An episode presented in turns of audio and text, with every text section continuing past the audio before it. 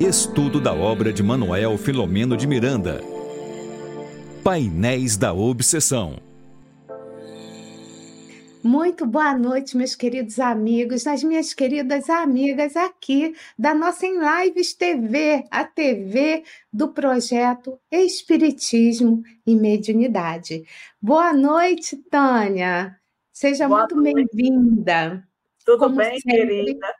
Sim, sim. Queria dar boa noite a vocês que estão entrando agora. Boa noite aí a Dirana. Boa noite aí também a Rita.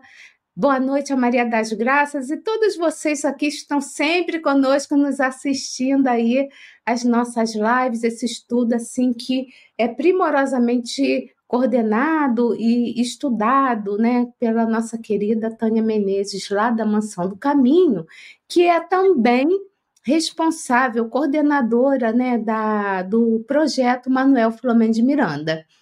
E eu também queria agradecer a Deus acima de todas as coisas, a Jesus, a Joana de Ângeles, ao, ao nosso querido coordenador, Manuel Flamengo de Miranda, aos nossos mentores, pedindo misericórdia por todos nós, muito agradecidas que estamos por mais uma noite de estudo, pedindo também que a Tânia possa ser envolvida em laços de muito amor e de fraternidade, para que possa tudo ocorrer da melhor maneira possível.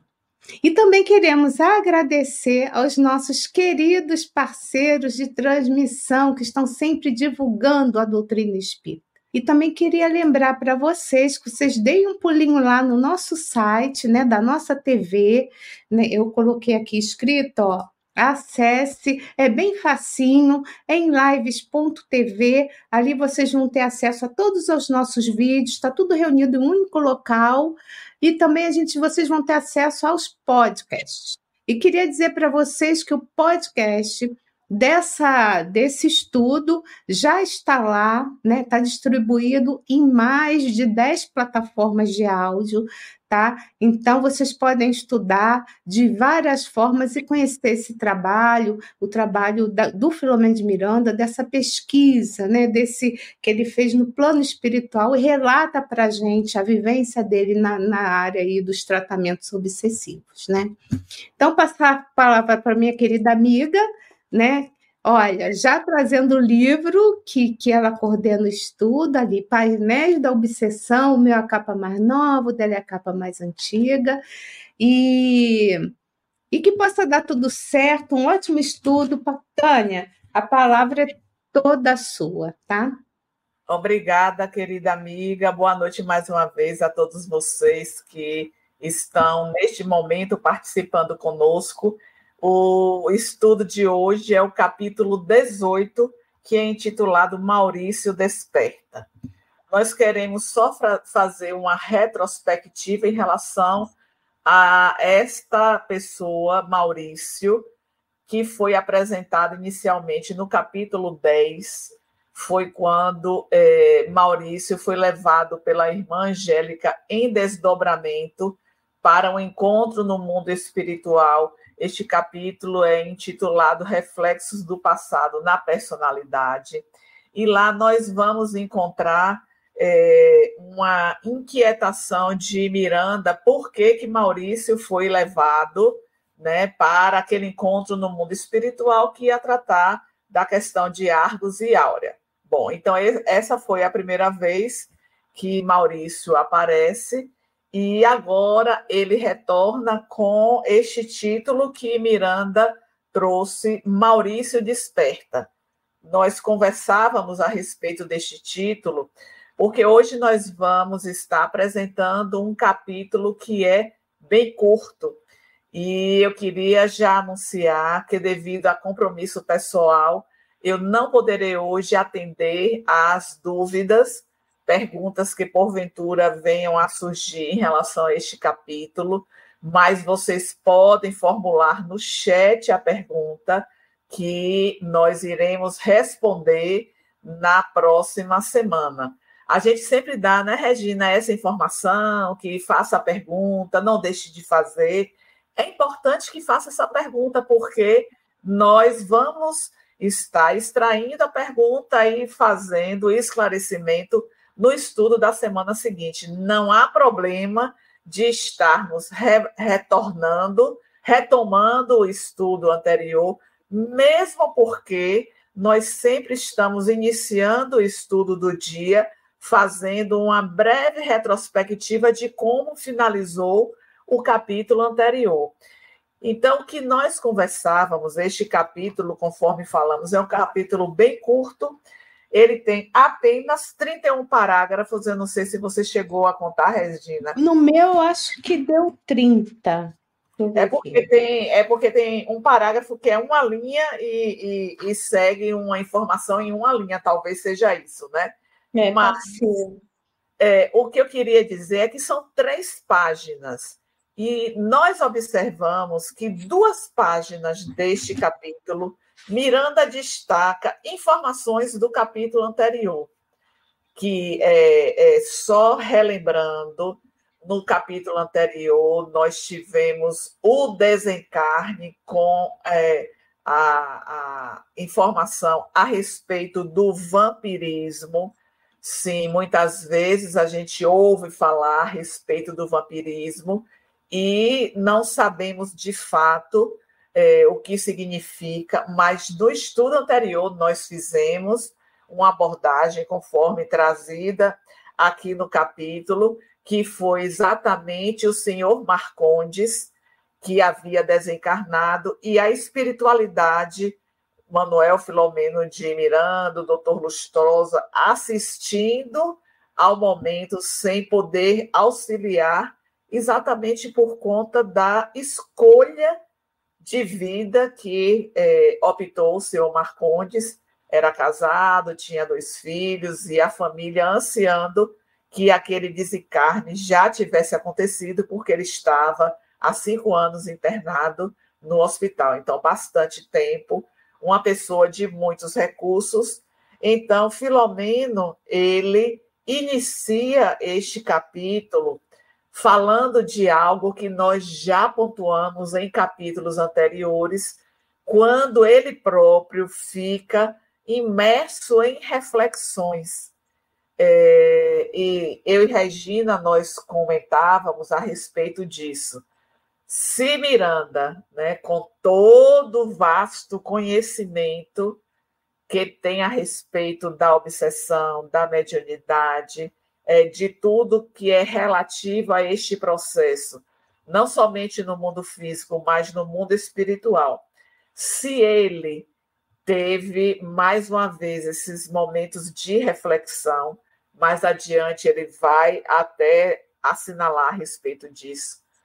Que dirá nós, em Regina, que ainda estamos iniciando os primeiros passos no aprendizado desta maravilhosa doutrina que tantos conhecimentos nos tem apresentado. Então, ele vai estar iniciando o capítulo falando dessas reflexões. E aí vem algo, Regina, que eu gostaria de destacar, ainda nesse primeiro parágrafo, quando ele refere às preces intercessórias. Por que a prece intercessória? Porque ele acompanhou aquele momento de desenlace do senhor Marcondes e, assim, é, se deparando com a situação do vampirismo e mostrando também para nós que, independente do nosso nível evolutivo, todos nós estamos amparados pela misericórdia do Pai. Vamos pensar Miranda, que não conhecia o senhor Marcondes. Ele está no mundo espiritual, é, participando de estudos. É claro que existe uma equipe espiritual. Em algum momento ele está com a irmã Angélica, em outro momento ele está com o doutor Lustoso. Então, em outro momento é o doutor Bezerra. Então, há uma equipe espiritual que dá este suporte para o estudo que ele está desenvolvendo na esfera, nesta esfera. E aí vem é, o comentário dele de estar fazendo a prece intercessória.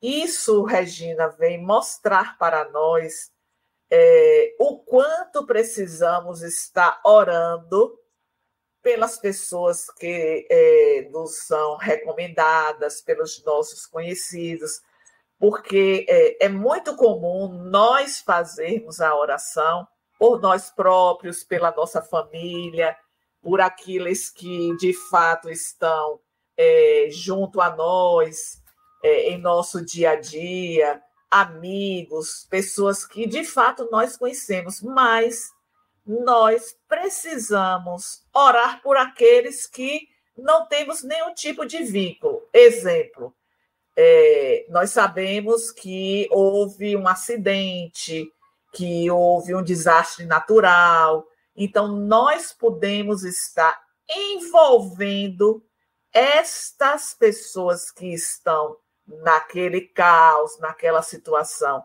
em nossas preces, que chegará até aqueles que é, estão envolvidos. O que é que você acha disso, Regina? Você vem sempre nos alertando, viu, Tânia, em relação à questão da prece, outros outros expositores, também lá no, no na, na sexta-feira, que tem os momentos com Filomeno de Miranda, a gente não para de falar sobre isso. E assim, e eu continuo achando que a gente não se dá conta dessa ferramenta maravilhosa, né? Que eu, que eu chamo de escudo protetor também nosso, né? Por conta das sintonias, é, é, que é a prece, sabe?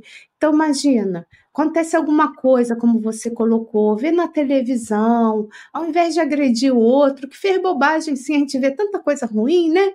Mas vamos lá, né? Pedir pela humanidade, pedir por todos, né? Porque, por que não? Qual o problema? Um minutinho, vamos fazer parte desse grupo maravilhoso que está ali colaborando, né? Desses espíritos que colaboram com o avanço moral desse planeta, né? É, eu não esqueço nunca, Regina, certa feita eu conversando com uma pessoa que é uma pessoa assim de um esclarecimento e de uma vivência evangélica que é, é uma referência. E nós conversávamos sobre uma situação de uma pessoa conhecida nossa que havia sofrido a violência sexual.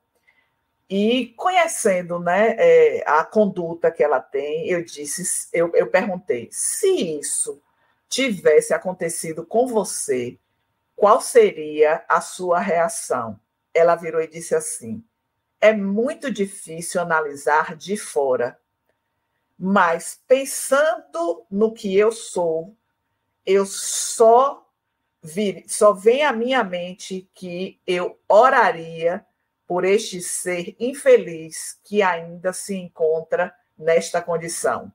Então, assim, mostrando o quanto nós precisamos, de fato, estar buscando essa ferramenta, porque, Regina, se nós estamos nos dedicando a essa oração intercessória por aquele que a gente não conhece, um dia os desconhecidos poderão estar orando por nós.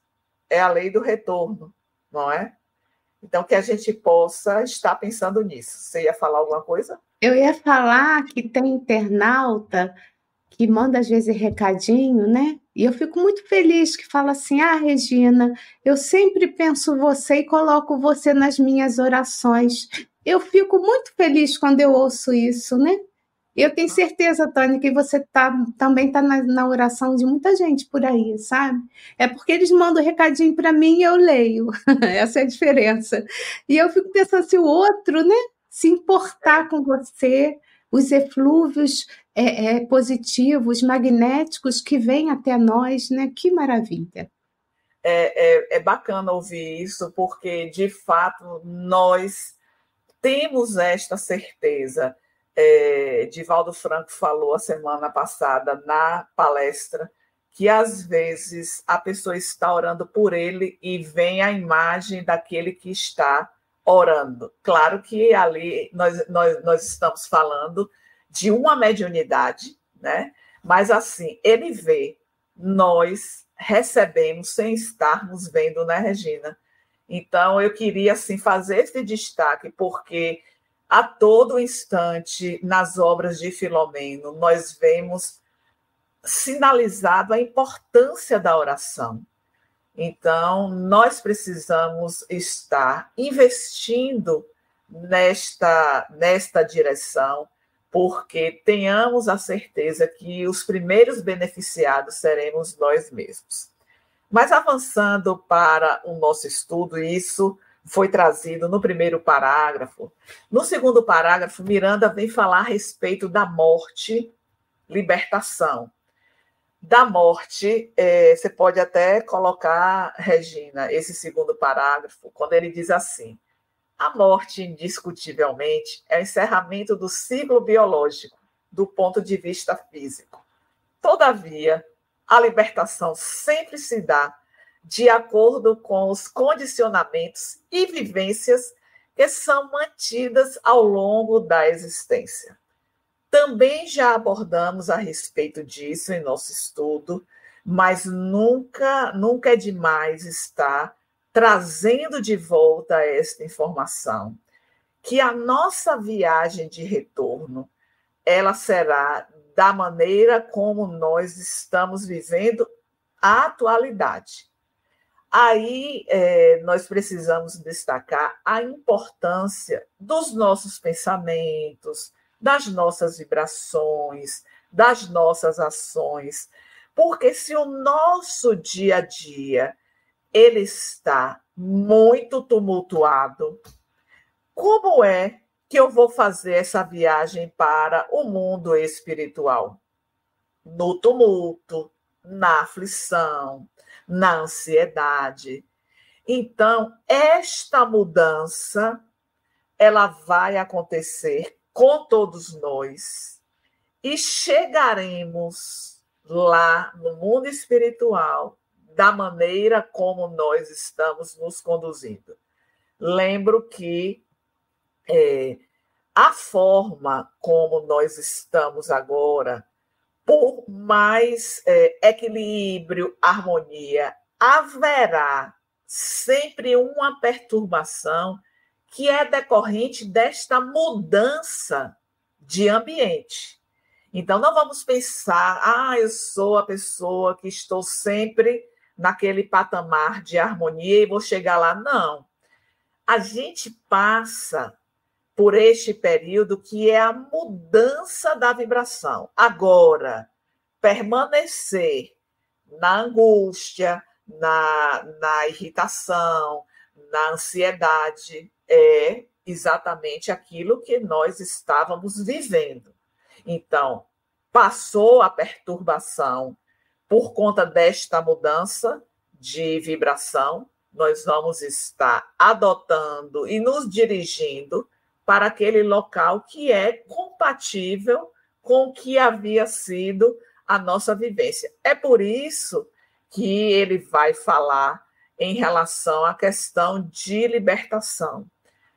Quando nós deixamos o nosso corpo físico, isso é o biológico, é a morte, como está posto. Encerramento do ciclo biológico, do ponto de vista físico o corpo morre, porque deixamos de ter é, os batimentos cardíacos, as funções. Então, acabou. Morte física. Mas para que haja o desligamento, aí é que nós estamos utilizando a terminologia que o próprio Filomeno de Miranda também traz isso, se chama desencarnação. Então, ah, porque fulano desencarnou, fulano morreu. A desencarnação só vai se dar quando de fato se cortar os liames. É claro que a gente também utiliza muito a expressão fulano morreu, fulano faleceu. Então nós estamos falando em relação à esfera biológica. Mas a desencarnação que é você se desligar é aquele cordão fluídico que é, serve de intermediário, que é, equivocadamente nós falamos que é o cordão umbilical, mas sabemos que está ligado ao nosso centro coronário.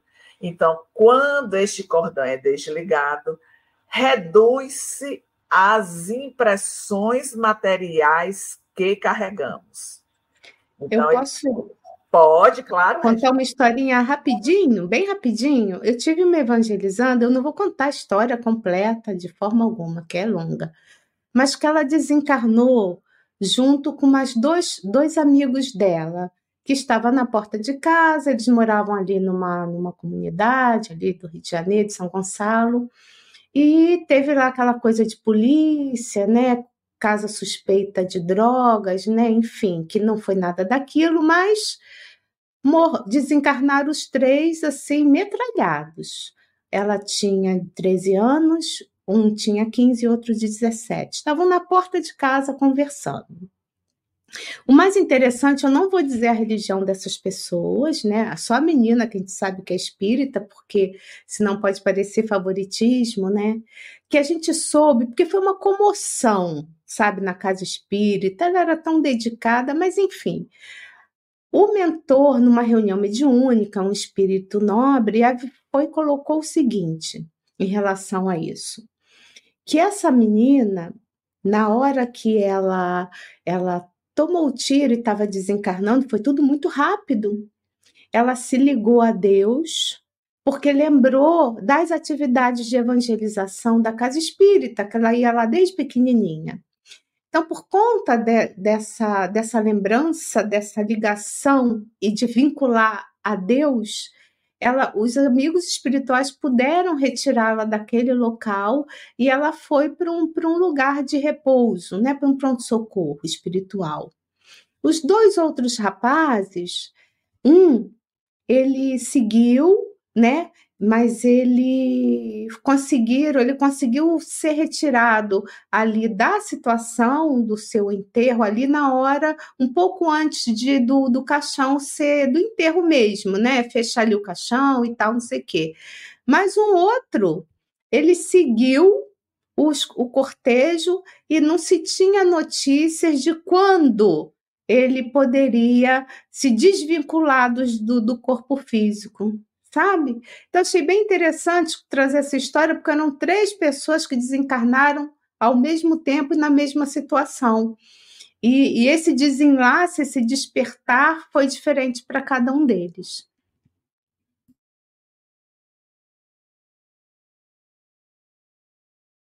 Obrigado. A gente vê que nos dois últimos capítulos, o 16 e o 17, nós vemos situações distintas da desencarnação.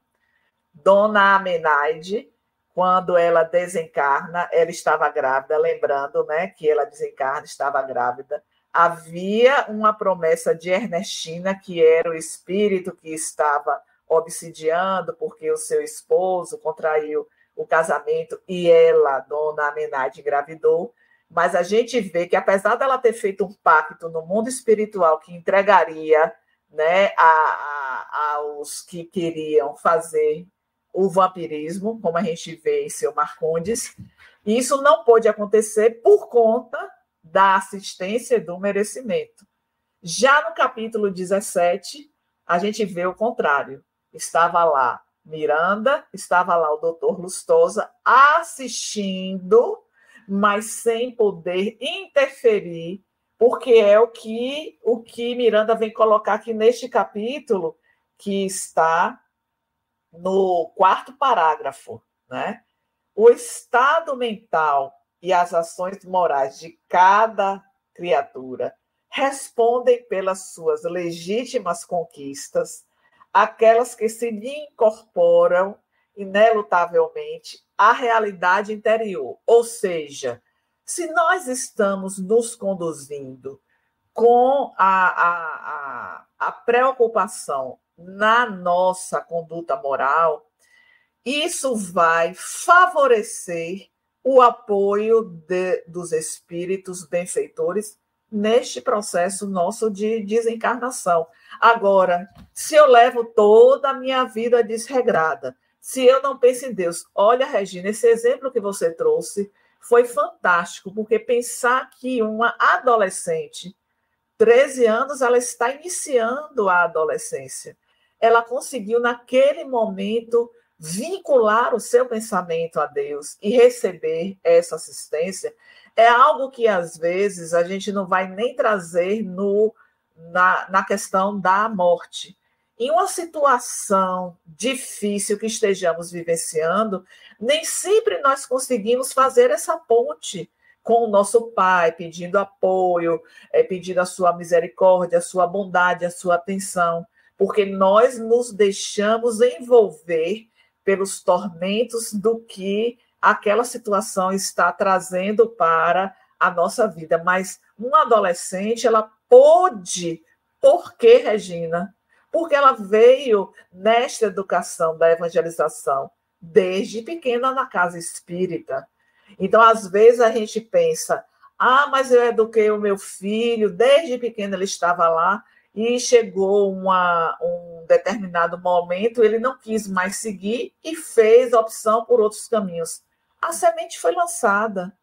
Ela não vai estar perdida, porque momentaneamente ele fez a opção de seguir um outro caminho. Plantou-se, fez a sua parte, e conforme vai é, ser apresentado aqui, no, ainda neste capítulo, quando Maurício é, ele vai se colocar no lugar do filho pródigo.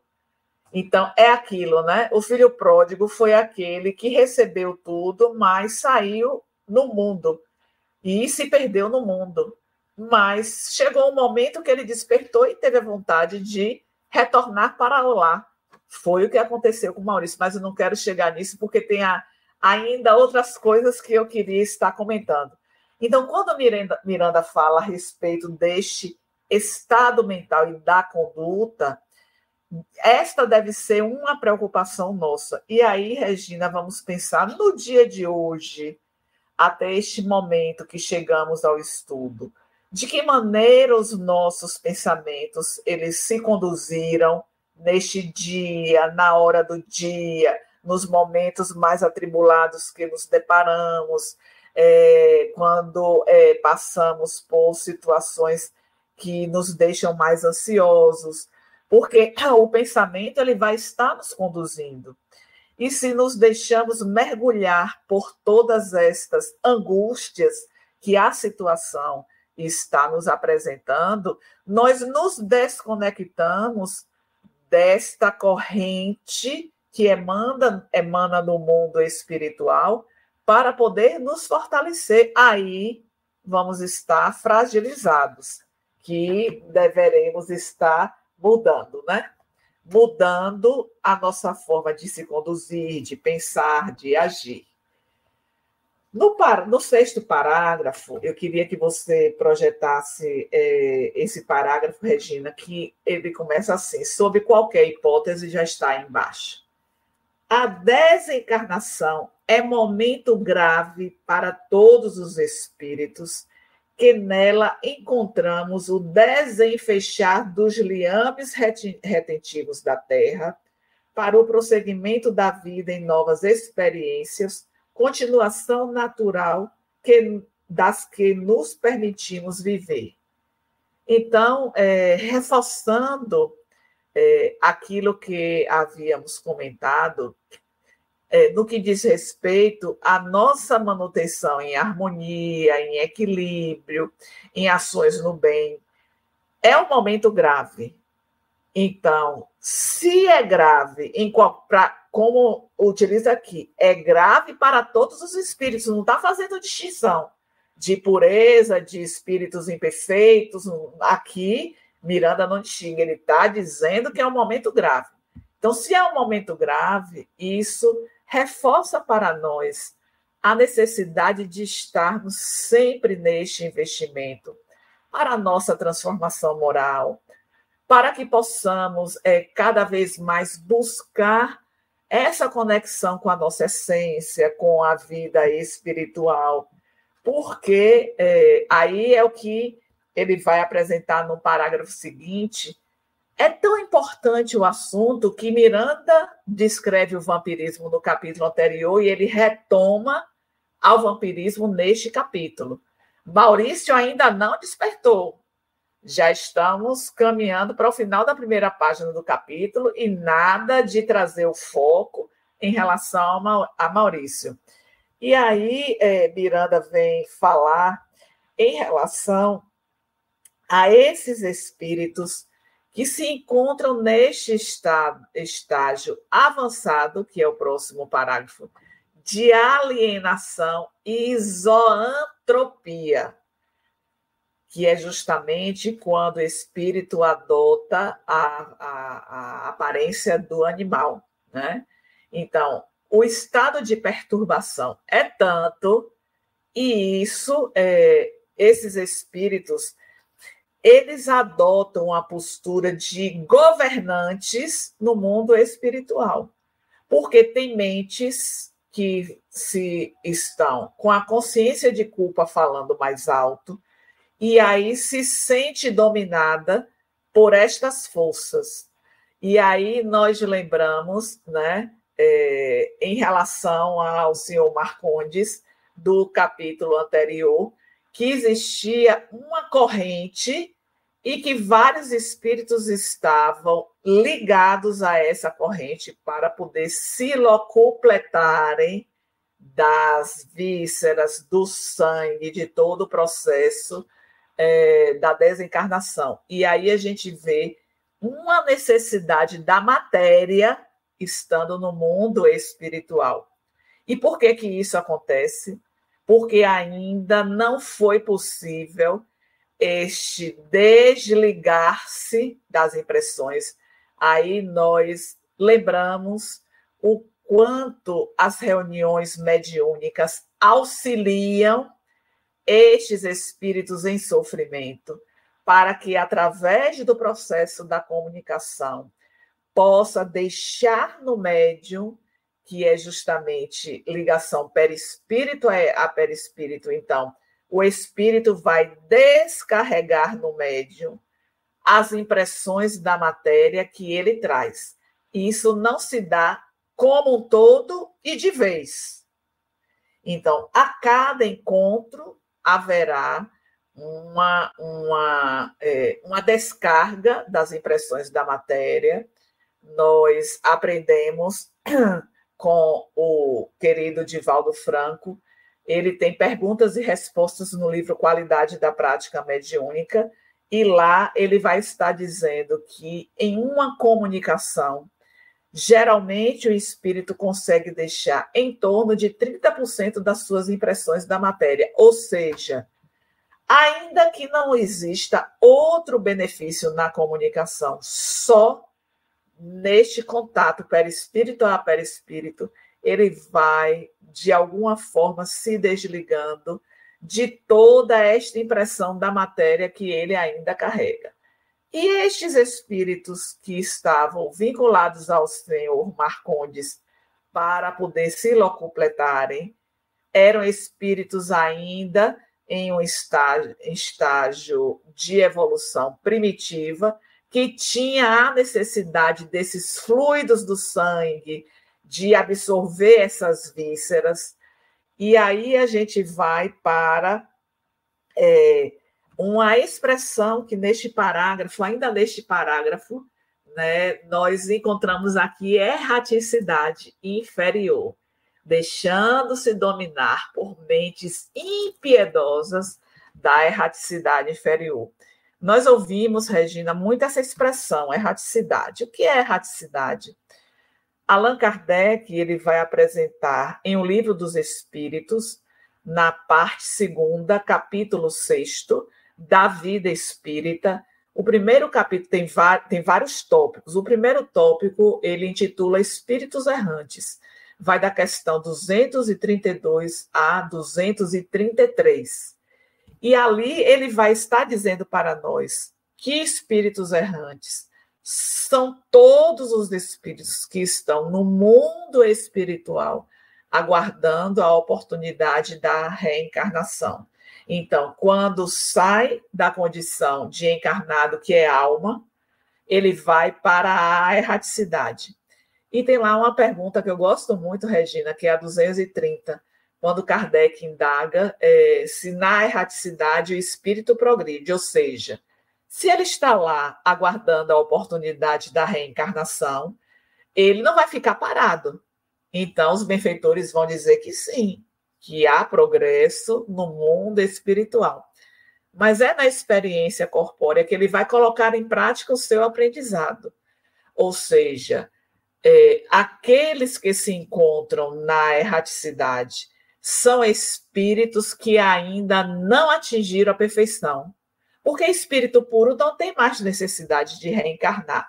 Ele pode reencarnar para poder auxiliar a marcha do progresso. Aí nós lembramos do querido Bezerra de Menezes, quando terminou a sua última experiência aqui na Terra, que poderia ascender a esferas mais elevadas do que disse o querido médico dos pobres. Enquanto houver sofrimento e lágrimas na terra, aí estarei auxiliando. Então, é, é claro que não temos informações de reencarnação dele, mas não significa que ele não possa se colocar à disposição para voltar e nos auxiliar. Porém, isso não está mais, a erradicidade não é para os espíritos puros, porque eles não precisam mais voltar. Então, espero que tenha ficado claro, porque a gente ouve muito, Regina. Ah, na erradicidade, ah, é, o que é erraticidade? Mundo espiritual é diferente de erraticidade? Erraticidade é só para espíritos imperfeitos? Não. Colônias e colônias espirituais mais avançadas, nós dizemos, os espíritos assinalam os benfeitores na resposta que sim, é só aquele momento em que aguarda. E por que, que a gente aguarda tanto? Porque é, nós temos também a, a questão de cada vez mais os encarnados optam por diminuir o número de filhos. Este é um, um aspecto.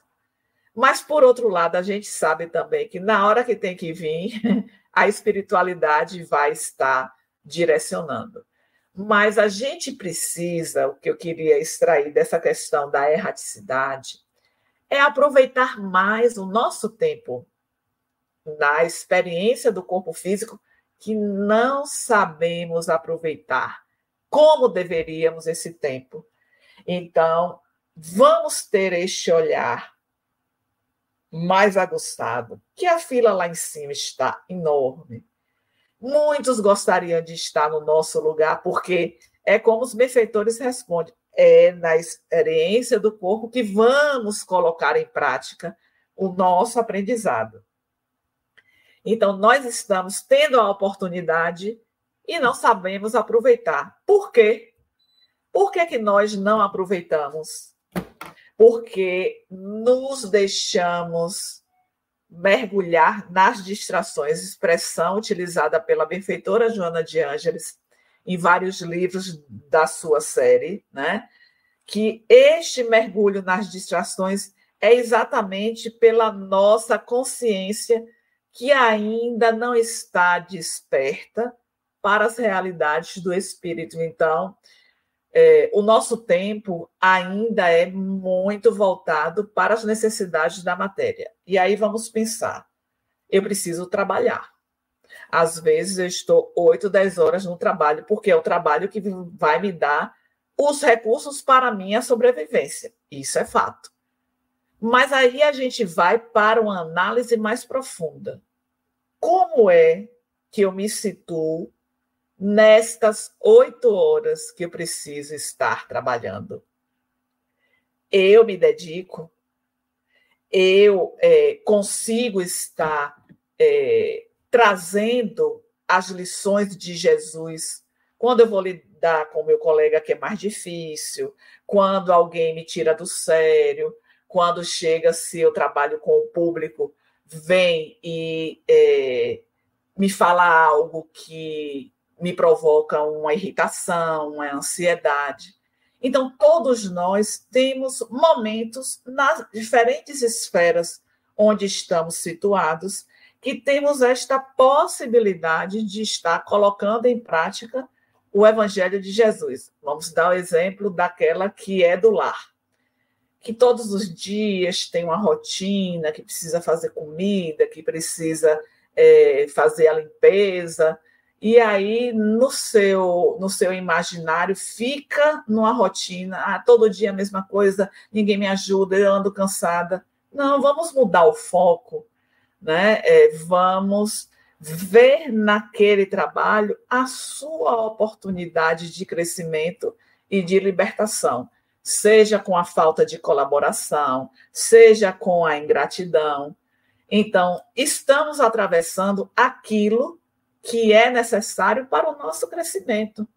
Então, se nós estamos exercendo uma função que é, nos deixamos muito é, estar neste, neste sentimento de revolta pela rotina, porque não era aquilo que você queria, você queria outra coisa. E a insatisfação também está na natureza humana, que nós não nos damos conta e quando a gente vai ver, passamos o dia, Regina, na queixa e na lamentação. Você quer falar alguma coisa sobre isso?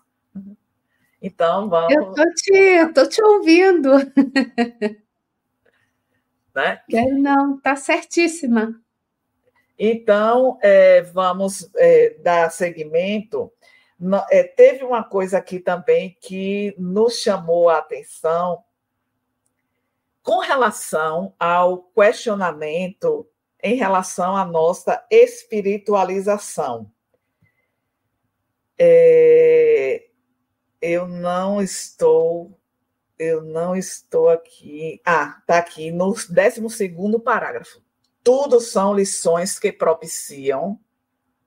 Aí, tudo são lições que propiciam o crescimento espiritual de quem anela realmente pela espiritualização própria. Olha como Miranda nos chama a atenção de algo que talvez não esteja tão claro, mas está claro. Porque se sabemos que a vida no corpo físico ela é transitória e que as nossas dores, dificuldades e desafios são passageiros, por que nos deixamos levar nas horas do nosso dia mergulhados nessas dores, nessas dificuldades, nos desafios, sem ter uma visão ampliada para a necessidade dessa espiritualização? Você está dando risada de quê, Regina? Venha rir com a gente. dando risada, porque é isso mesmo que você está falando. A gente esquece, né? É igual quando você vai estar tá dirigindo e vai atravessar, não tem ninguém na rua, é domingo, não sei o que, rua deserta, atravessa o sinal vermelho e você está com pressa. Aí você só faz isso quando, quando você vê que não tem um guarda de trânsito. Quem faz, né? Quando você vê que não tem. É o, o pardal ali para te gravar a placa do seu carro, mas você sabe que não pode fazer. E por que, que eu estou rindo? A gente sabe que tem Deus, que Deus existe, que tem Jesus que veio veio para nos ajudar, tem os amigos espirituais que a gente sabe que tem uma falange assim de espíritos para dar os, o nosso testemunho do que nós somos mas a gente faz. Eu estou fazendo essa comparação porque a gente faz agora. Se a gente olhar na nossa frente, assim, o nosso mentor, alguém que seja o nosso coordenador espiritual, e, e ali, do, ali na nossa frente, aí a gente não vai fazer. Só que eles estão sempre ao nosso lado, mas a gente faz. É como se a gente esquecesse momentaneamente que a gente vai desencarnar e vai ter que dar conta da nossa administração. Era por isso que eu estava rindo, tá, Tânia? Porque isso é comum para a maioria de nós. É, e, e, aí vai, né? É, aquela música que eu sempre lembro esse refrão. A lição sabemos de cor, só nos resta aprender. O que é esse aprendizado? É quando você ainda não coloca em prática. Então, já está tudo sedimentado em nossa mente, não é novidade, mas a vivência cristã é que ainda nos deixa lacunas em nossos passos. Vamos avançando em cada etapa evolutiva, em cada etapa da experiência do corpo, o espírito não retrocede, assim nos fala Kardec, nos diz os benfeitores, né? Sabe que eu pensava? Eu estava pensando, refletindo muito sobre isso ontem, sobre essa questão do tempo. Eu me lembrei muito de Paulo de Tarso. A gente adora a história dele, né? Espírito maravilhoso, perseguiu os cristãos e depois ele mudou, virou a chave e foi o grande divulgador da, do, do, do cristianismo no Ocidente. Aquilo tudo maravilhoso. Mas eu fiquei pensando no tempo que ele ficou no deserto, era a minha reflexão de ontem. Né? Então ficou ali uns dois, dois anos e pouco, quase três anos, não me lembro direito. Depois ele ficou sete anos como tecelão, na obscuridade, fazendo ali os seus tapetes, convivendo com as pessoas simples, para depois ele começar a propagar o cristianismo, as verdades do Cristo. E ele e a gente não consegue ficar um mês, um dia com problema. Percebe, Tânia? Isso estava tava refletindo para mim. Dói demais a, a sua dificuldade de um dia, um mês, um ano. E eu me lembrei do Paulo.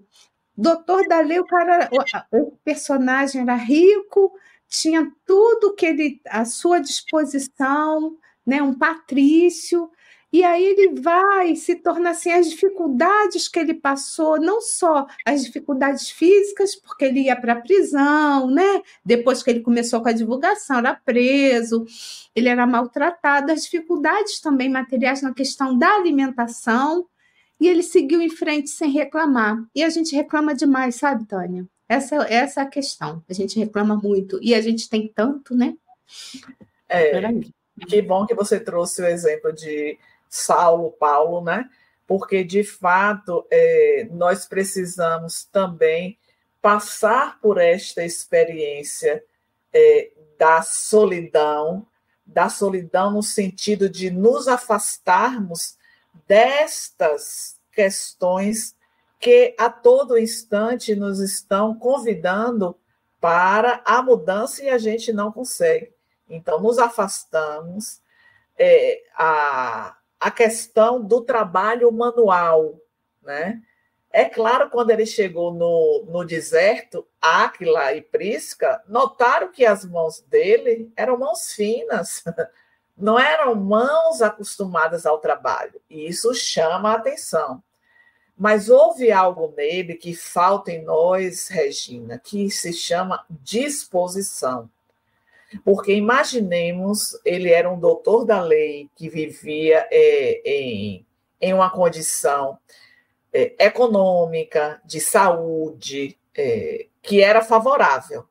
E, de repente, há uma mudança brusca em que ele se dispôs, ele ouviu o que era a recomendação de ir para o deserto, de trabalhar até da, das próprias vaidades, porque certamente tinham vaidades, né? Uma pessoa que tinha um cargo no Sinédrio naquele tempo devia ser uma pessoa assim é, de muito destaque numa vida social que não era como a sociedade de hoje grande, como a nossa sociedade.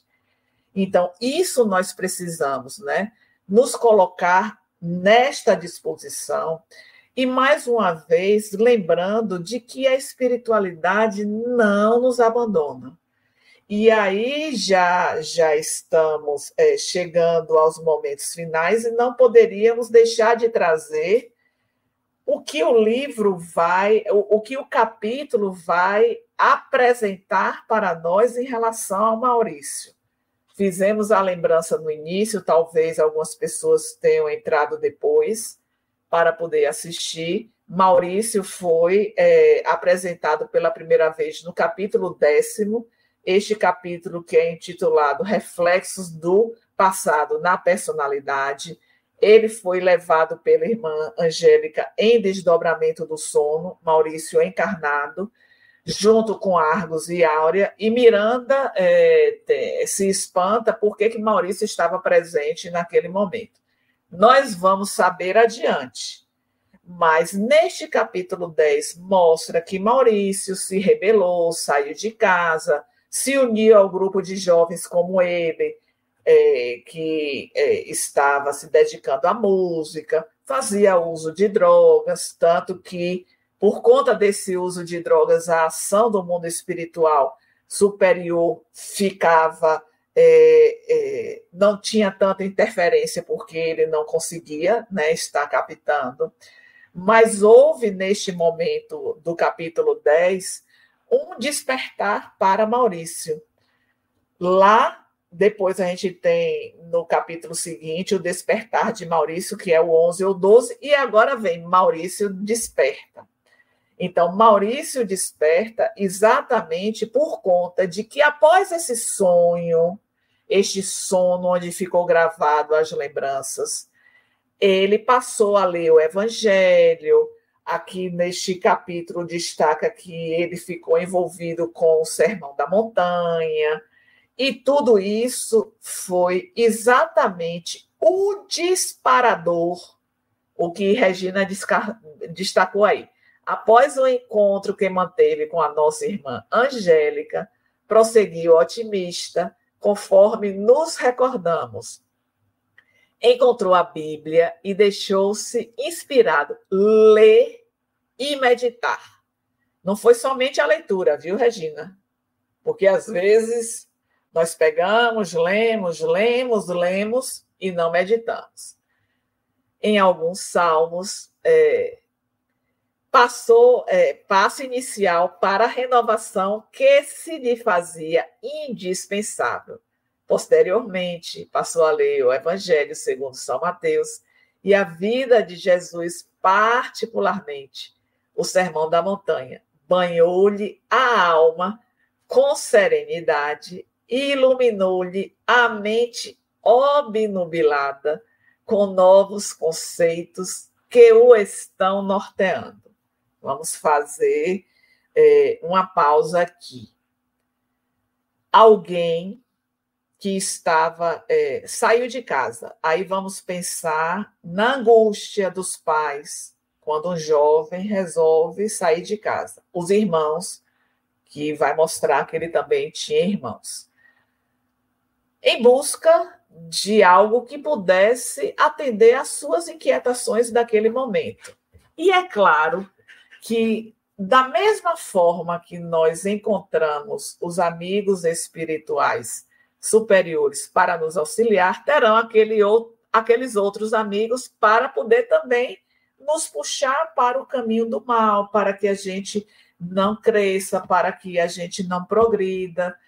Então, se de um lado isso estava acontecendo, houve o merecimento para que a irmã Angélica fosse atuar na sua direção. E isso fez com que, após tudo isso que nós acabamos de ler, é, essa mudança no seu perfil, ele começa a, a, a pensar no seu retorno para o lar. Por isso que Miranda faz a, a, a ponte com o filho pródigo que retorna ao lar. Então, ele vai fazer essa viagem de volta, ele pega carona e, enfim, ele chega ao lar. Quando ele chega em casa, ele vai ser acolhido como todos devem fazer diante daqueles que se equivocam. Jesus sempre ofereceu novas oportunidades e com aquela célebre frase: vai e não tornes a pecar. Era assim que Jesus dizia. Então, quem somos nós para não oferecer uma oportunidade àquele que se equivocou e deseja e deseja recomeçar? Então, assim foi o que aconteceu, né? E eu queria, Regina, é, estar finalizando passe que tem uma frase que é esta aí: agora se recupera e medita, chora e espera. Então, queria trazer essa frase é, que é apresentada no finalzinho deste capítulo, porque, de fato, quando nós olhamos para trás e percebemos um passado de equívocos, se a nossa consciência já está desperta, aquele passado de equívocos ele vai nos mobilizar. a gente vai pensar, poxa, eu sabia tanto e eu fui ainda capaz de fazer isso. Eu fico a imaginar, Regina, quando a gente chega no mundo espiritual. Porque a nossa visão lá, é, a clareza, a percepção é muito diferente de estar revestido desse, desse corpo físico. Então, a gente deve é, é, cair naquela condição de repensar e de se questionar por que fez isso, fez aquilo, deixou de fazer. Mas, em verdade, nós temos que olhar sempre para frente, para o alto, e nunca para baixo e para trás. Porque aquilo que foi equívoco, nós teremos que refazer o caminho. Não tem outra alternativa senão refazer. Se permanecemos muito tempo no remorso, na lamentação, estamos perdendo tempo de dar o primeiro passo para iniciar este novo caminho. E se sabemos que vamos ter que refazer o caminho, vamos aproveitar este tempo da existência que ainda nos resta para poder nos fortalecermos em construções edificantes, preparando para que, na hora de sermos convidados para os exames da vida, não venhamos novamente a retroceder e a fragilizar diante dos desafios e das dores que provavelmente nós iremos atravessar, porque isso é a lei.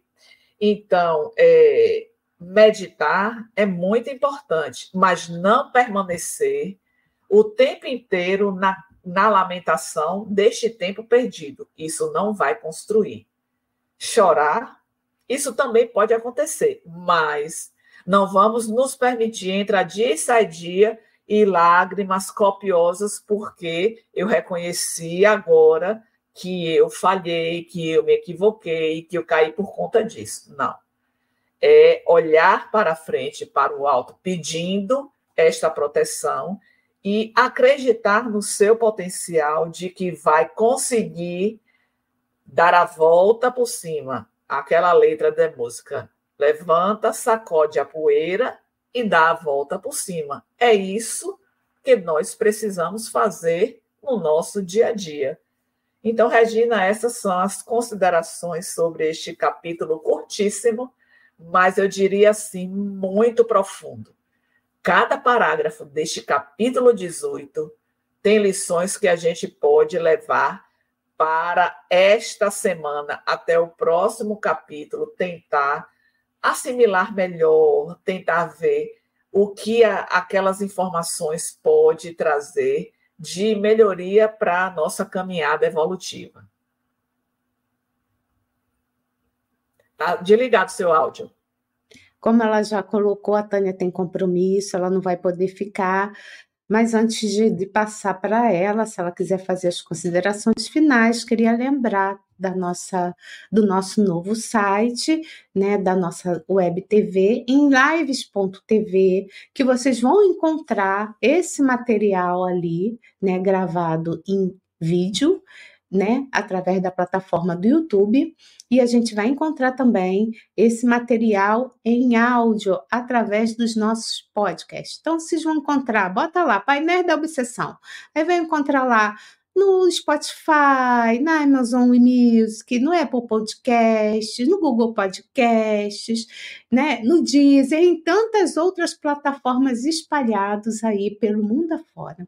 Então, quero convidar vocês a fazer parte, né, desse grupo de estudos, dessa obra maravilhosa, né, e que vocês possam divulgar e compartilhar essas informações tão elucidativas e que a Tânia traz com tanta maestria, né, esse estudo, essas reflexões para nós. Então, queria dar esse recadinho, queria dar um beijo grande para todos vocês. E eu sempre passo a palavra para ela, para as considerações finais, caso elas tenham. Beijo, Tânia. Até breve. Obrigada, querida, e a todos vocês que compartilharam conosco deste momento eu recomendaria a leitura e o aprofundamento deste capítulo. Um abraço e até a próxima semana. Estude conosco. Faça parte da família Espiritismo e Mediunidade. Em Lives TV.